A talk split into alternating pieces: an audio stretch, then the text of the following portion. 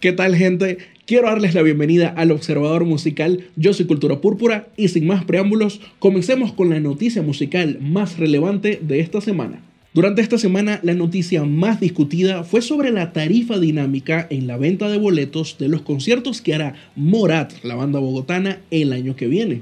Ciertos personajes ligados a la industria musical colombiana se hicieron eco de esta noticia y más pronto que tarde muchos portales de noticias ya hablaban sobre este tema. Hubo quienes se preguntaron sobre el porqué del aumento entre una fecha y otra, los precios oficiales variaron y nadie sabía qué estaba pasando. Así que bueno, aquí trataré de discutir el tema con mi punto de vista y la información que se consigue en línea. Vamos a ello. Todo este embrollo comienza el 15 de septiembre.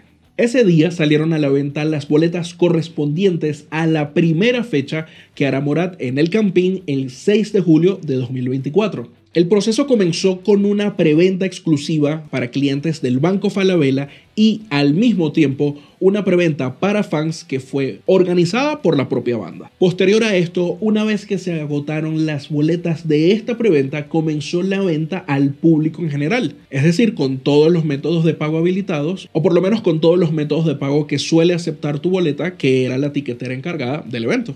Ahora bien, ese mismo día se agotan todas las boletas, tanto de la preventa como de la venta en general, y se anuncia una segunda fecha. Hasta aquí, todo bien. Los precios de esa primera fecha ya habían sido anunciados con anterioridad, como es costumbre acá en Colombia. Esto es un punto bien clave que tomará importancia un poco más adelante. Pero bueno, mientras tanto, continuamos con los hechos de la segunda fecha, que son los que explotan toda esta situación.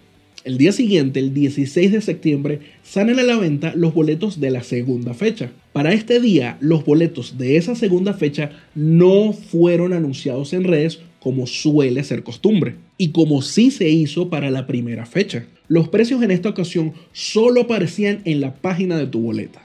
Y esto también me parece muy clave. En este momento quiero aprovechar para mostrarles en pantalla los precios tanto de la primera fecha como de la segunda. Como pueden ver, hay un claro aumento de precios entre ambas fechas en todas las etapas. Si quieren verlo con más detalle, les invito a que pausen el video por el tiempo que consideren necesario.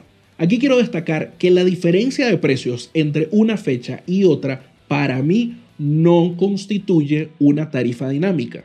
Pero les voy a explicar con mayor detalle porque en ese caso específico pienso que no es una tarifa dinámica. Aunque sí hubo, pero ya va, ya vamos para allá.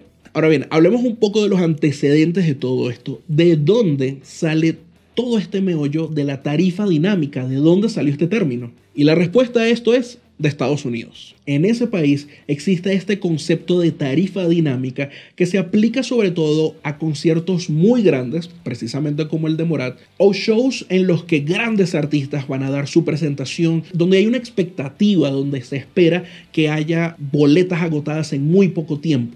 Entonces, en esos casos, las tiqueteras tienen todo el derecho de modificar estos precios, o bueno, aumentarlos, de acuerdo a la demanda de tickets que haya en un momento determinado. Y ojo, todo esto en tiempo real. Otro punto importante es que los precios iniciales de venta, al menos allá, no se suelen publicar. Es decir, mucha gente tiende a ir como que a ciegas a medida que el proceso de compra se, se da hasta que finalmente se llega a la pantalla donde se te indica cuánto vas a pagar. Y ahí es que mucha gente decide o no ir o sí y luego revender, pero sí, ya eso es otro tema. Y de este tema se habló bastante hace algunos meses, alrededor de la venta que hubo con los tickets de Bruce Springsteen, donde se decía que mucha gente alcanzó a pagar 5 mil dólares por unas boletas. También acá podemos citar el caso de Blink 182, cuando iniciaron la venta de boletas para el tour de ellos en Estados Unidos, y Mark Hoppus dijo que se metió en Ticketmaster, fue a comprar un boleto y luego ese boleto, teniéndolo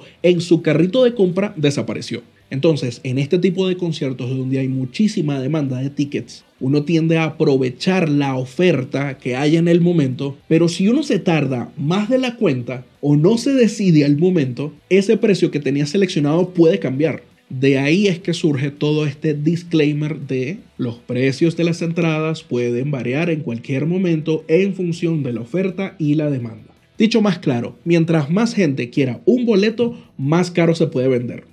Así de simple. Ahora bien, volvamos entonces a la situación con Morat. Comienza entonces la preventa de esa segunda fecha. comienzan a llegar los tweets de felicidad de las primeras personas que alcanzaron a comprar su boleta para esta segunda fecha. Y en medio de esos tweets comienzan a aparecer las primeras quejas de que los precios no eran los mismos en la página, en el momento de la etapa de compra, a los que estaban anunciados. Es decir, que en mi carrito, en tu boleta, yo veía un precio, pero en la página del evento yo veía otro. Y aquí quiero hacer otro paréntesis para que vean esta imagen. Fíjense los precios que aparecen en este caso. Esta imagen es una captura de precios de la página de tu boleta de ese día donde se ve claramente un aumento mayor al que ya les había mostrado. Y ojo, esa captura no me la inventé yo, aparece en un artículo del espectador. Antes de seguir, recuerden suscribirse al canal y darle like a este video para que YouTube les siga recomendando mis publicaciones. Además, si le comparten este video a sus amigos,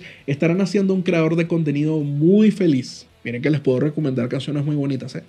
Hubo una persona en Twitter, o X, como lo quieran llamar, ese 16 de septiembre, quien le reclamó a tu boleta en uno de sus tweets diciendo que le habían cobrado 633.700 pesos cada boleta, en su caso porque estaba comprando VIP, cuando en la página se mencionaban los precios que en este momento aparecen 564.700 pesos. Y tal cual, ustedes pueden ir en este momento a tu boleta y en la lista de precios que aparece actualmente al día de hoy, métanse y van a ver que por este ejemplo, las boletas VIP están en ese precio, 564.700.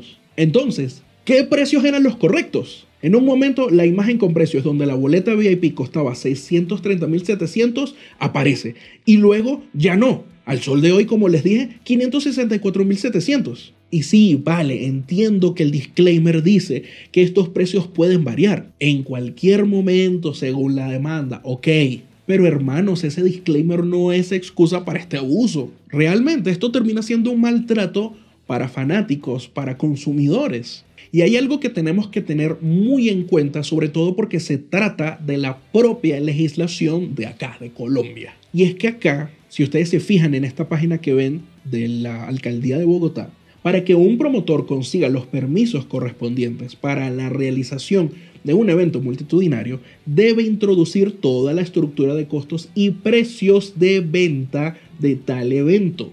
Es decir, que en este caso las promotoras del evento, TVL Live y GTS Talent, que es la promotora oficial de Universal Music, el sello discográfico que está detrás de Morat, tenían que incluir esa variación de precios entre una fecha y otra, o al menos así lo entiendo yo.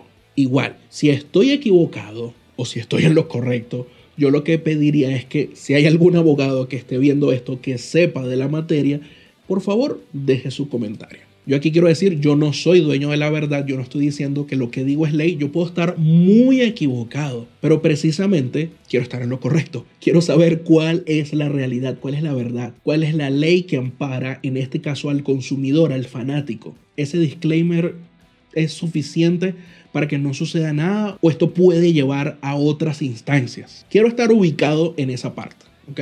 Pero eso, o sea, según lo entiendo y según lo que aparece en la página, y por eso se las quise mostrar, estas dos empresas tenían que decirle al distrito de Bogotá o a la alcaldía, quien sea, al Ministerio de Cultura, mira, para una fecha nosotros vamos a tener estos precios y si hay una segunda pretendemos aumentarlos a estos precios. Porque es eso, acá en Colombia se deben publicar esos precios. La gente debe saber de antemano cuánto le va a costar lo que quiere comprar.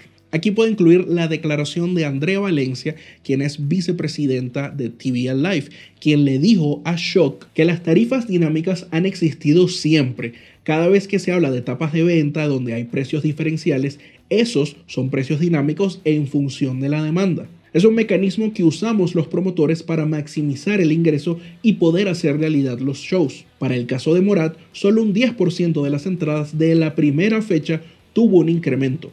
Para el segundo show solo fijamos nuevos precios y no hubo incrementos adicionales. Bueno, yo aquí en este punto le quisiera preguntar a la señorita Valencia cuál fue el precio oficial y cuál fue el incremento adicional porque claramente lo hubo. Voy a volver a ponerlo en pantalla, los tres sets de precios que hubo entre las dos fechas. Y repito, fueron precios publicados en la página de tu boleta. No fue ni siquiera esta dinámica de donde la tarifa variaba como, como pasa en Ticketmaster. Por eso es que yo decía al principio de que la variación entre una fecha y otra, para mí eso no correspondía al concepto que se tiene de tarifa dinámica. donde pasa eso? Que cambia conforme se va dando la etapa. O sea, en un, en un mismo momento, en, una, en un periodo de dos horas, por ejemplo, una boleta puede estar en 100 dólares y en 15 minutos puede subir a 250 y en los otros 5 minutos puede subir a 350 y resulta que en los próximos 15 minutos baja a 150 y así.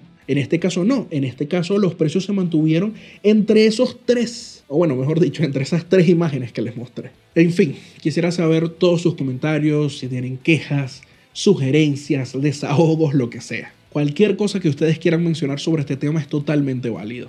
Y ojo, yo les puedo dar mi opinión de una vez. Esto me parece una mierda. Ya los conciertos son lo suficientemente costosos para uno como público para ahora tener que estarnos preocupando por esto. Es terrible. Entonces, ok, cool. Para shows más pequeños, para artistas que no son tan conocidos o que son de nicho, puede que no hayan tarifas dinámicas. Pero ¿qué pasa si yo quiero ir a un show grande, así como este. Entonces tengo que revisar los precios anunciados, tener esa plata segura, pero aparte tener unos 200 mil más, como por si acaso, ¿no? No vale, eso no es justo. Es una cagada de pana. Por donde se le vea es una cagada. Y un abuso a uno como fanático, como público. Pero como dije, dejen sus comentarios, lo que sea que se les cruce por la cabeza sobre este tema. Quiero leerlos, quiero saber qué opinan, quiero aprender un poco más del tema. Y bueno gente, hemos llegado ya al final de esta edición del Observador Musical.